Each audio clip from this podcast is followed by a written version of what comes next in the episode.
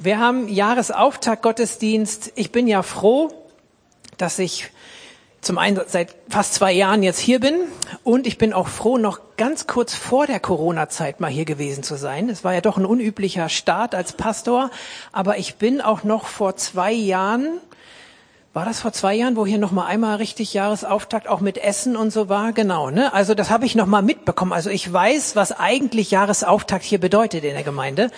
Äh, für die, die neu sind, eigentlich heißt das dann Brunchen, zusammensitzen, Tische überall und man trifft sich, man lernt sich kennen, man hat Chance zu reden, auszutauschen. Und dann geht's über in Gottesdienst, der auch mal von anderen Leuten gestaltet wird. Wo ich da war, glaubst, glaube ich, so, so eine so lustige Kurzpredigten. Ich glaube, Knut und äh, Tine, äh, Tienchen, kann ich mich erinnern, die mit irgendwelchen Gegenständen irgendwas gemacht haben und dann was vom Leder gezogen haben. Aber es war richtig gut. Genau, wir haben natürlich jetzt aufgrund unserer nicht geliebten Situation nicht die Möglichkeit, hier zusammen zu essen. Und ähm, zu meiner Entschuldigung auch, ich hatte es zwar ein bisschen alibimäßig angekündigt, macht euch bereit für kurzfristige Anfragen zum Jahresauftakt Gottesdienst. Wer mal den letzten Newsletter liest, da war das immer so klein drin. Aber wir hatten jetzt einfach auch im letzten, Ende letzten Jahres nicht die Zeit, da so tief in Planung zu gehen. Und wenn du dann nicht mit Essen und so hantieren kannst, musst du ja auch irgendwie überlegen und brauchst Kapazitäten. Und von daher mussten wir dann einfach in dieses Jahr reinstarten, ohne dass wir irgendwie einen Plan hatten. Und und den hatten wir auch in der ersten Januarwoche noch nicht. Und ich störe Joe ungern in seinem Urlaub.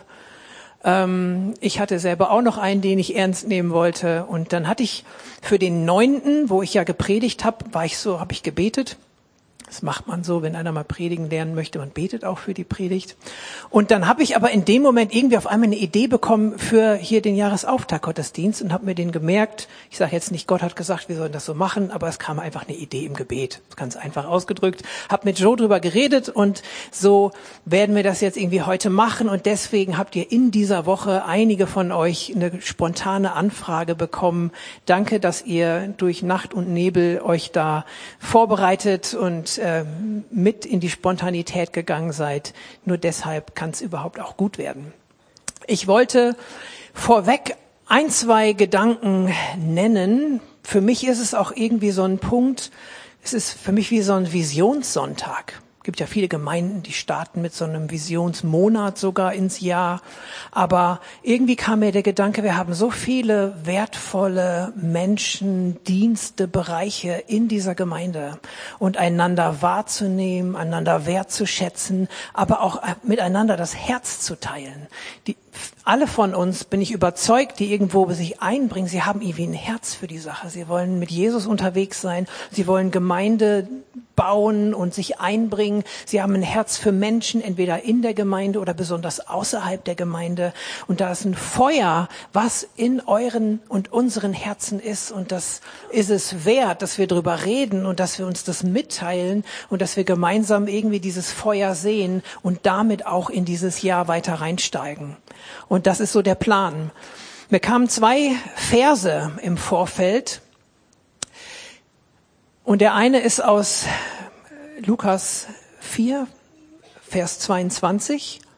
Haben wir eine Folie zu, ist die Begebenheit. Jesus geht das erste Mal in eine Synagoge.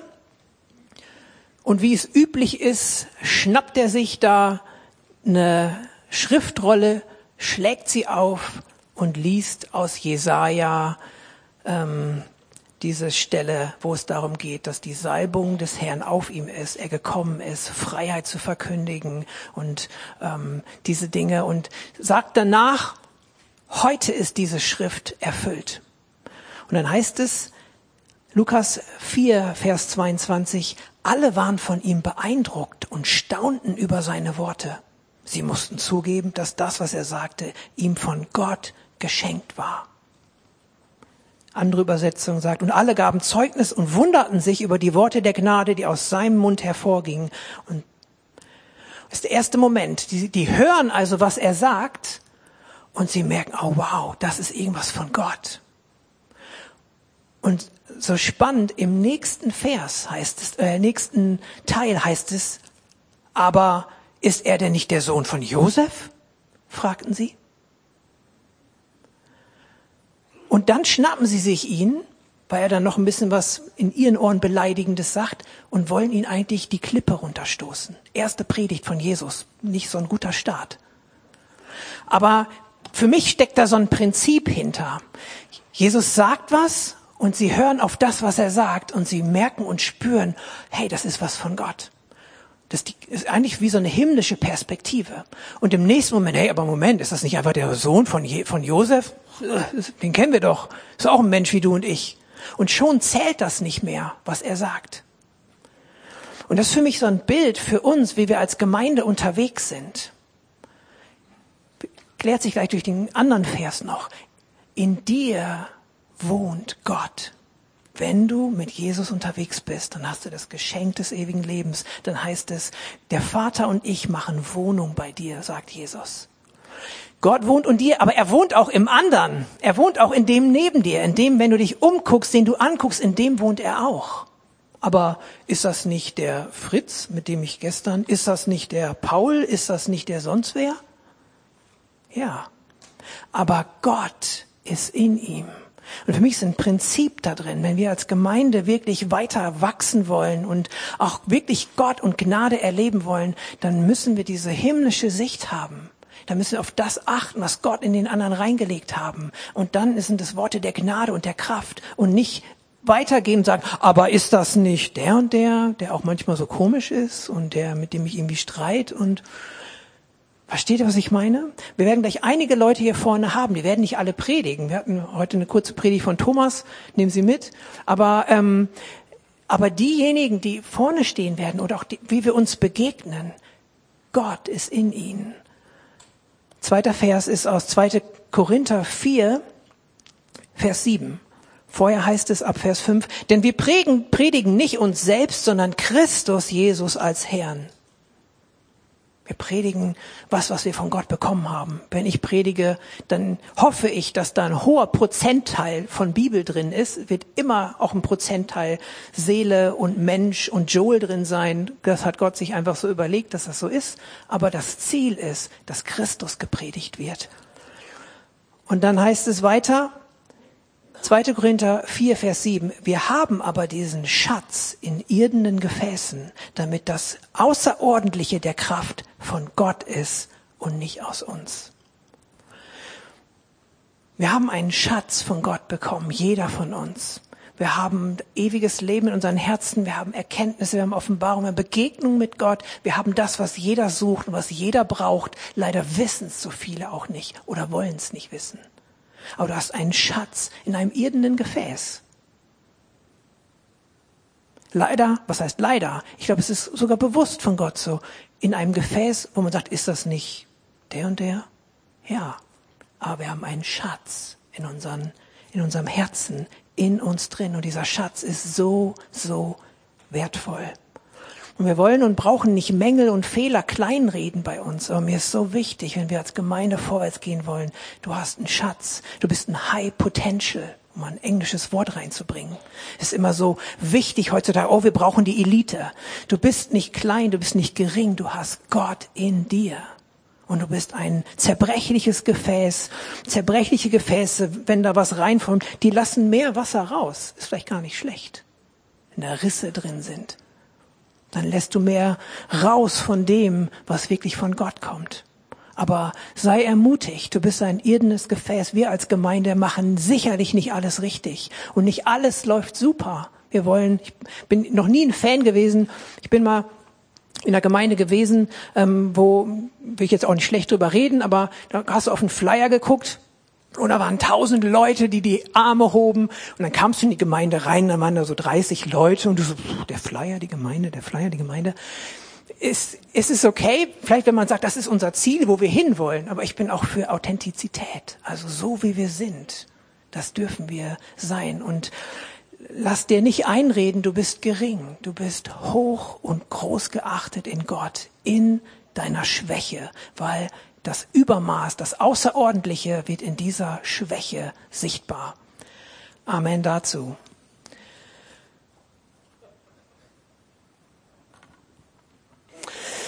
Liebe Gemeinde, ich bin einfach nur begeistert. Das, was Inge uns schon gesagt hat, es ist doch einfach der Hammer, oder?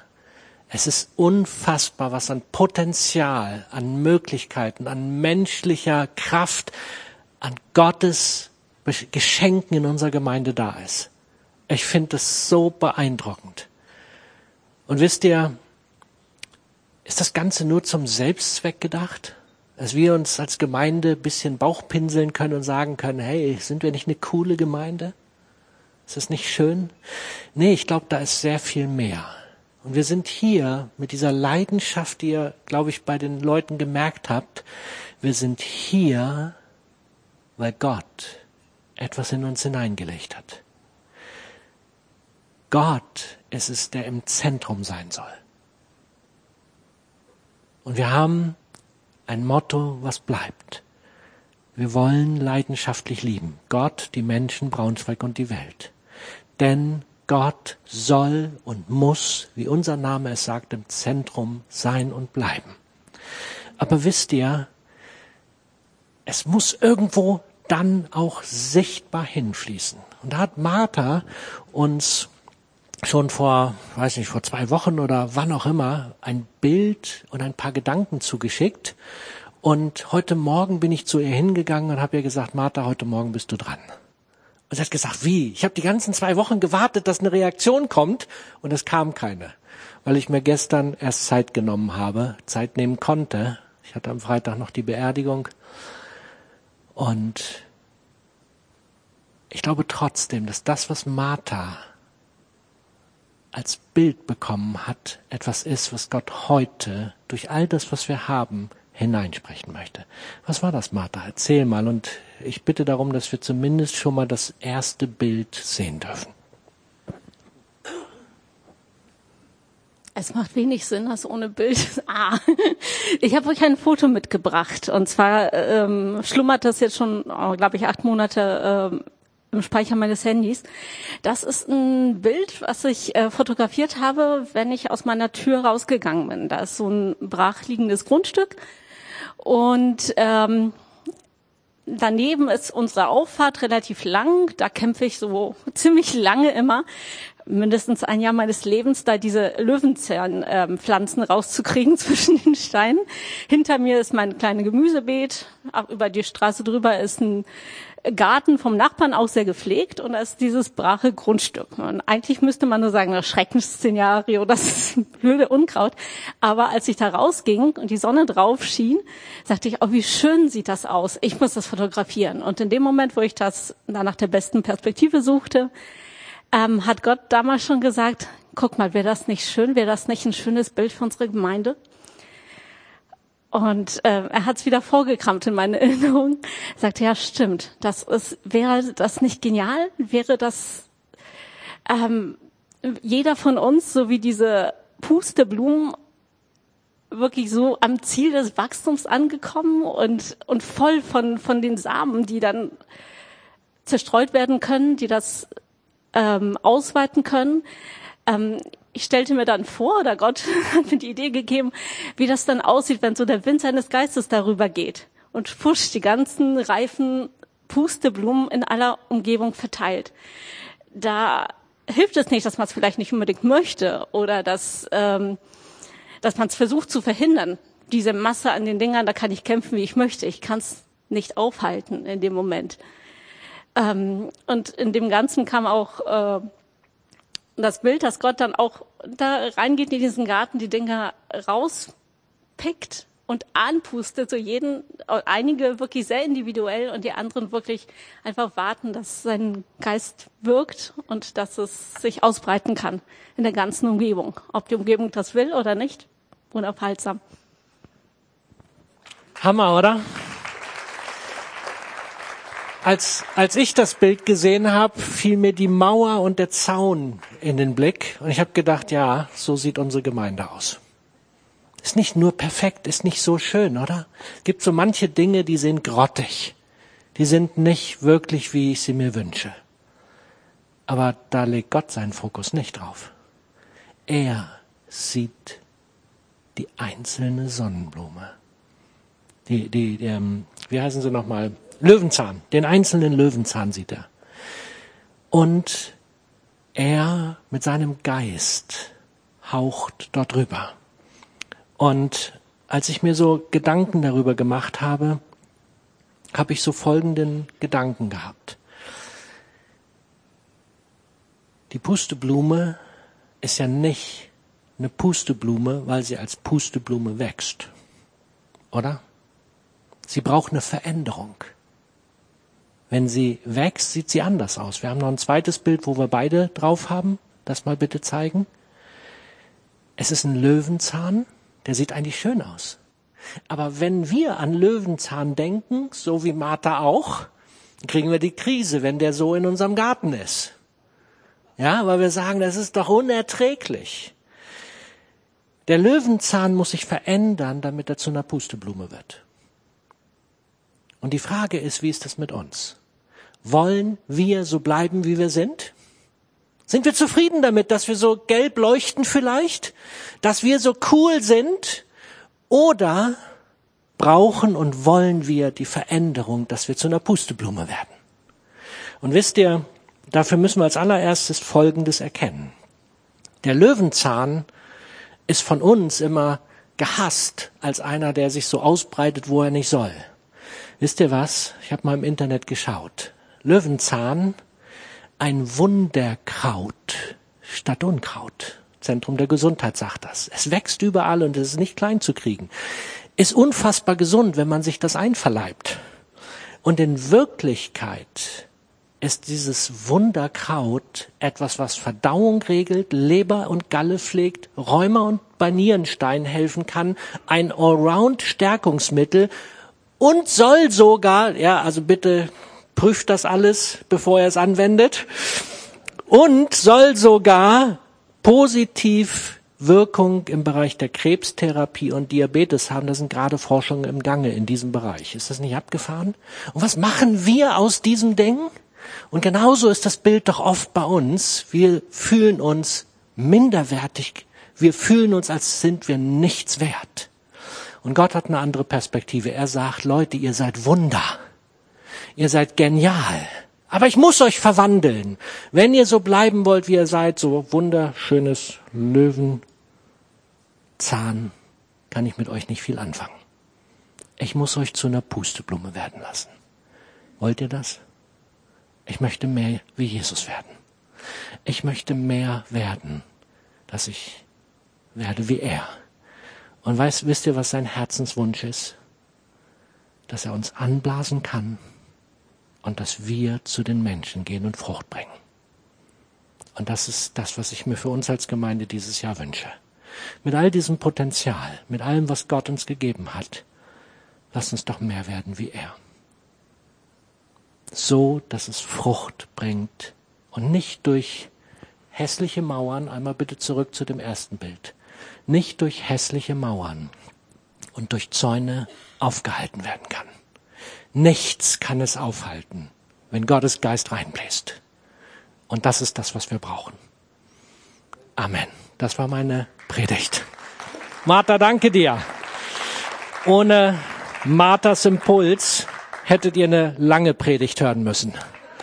Und das wäre jetzt nicht gut gekommen. Und von daher danke.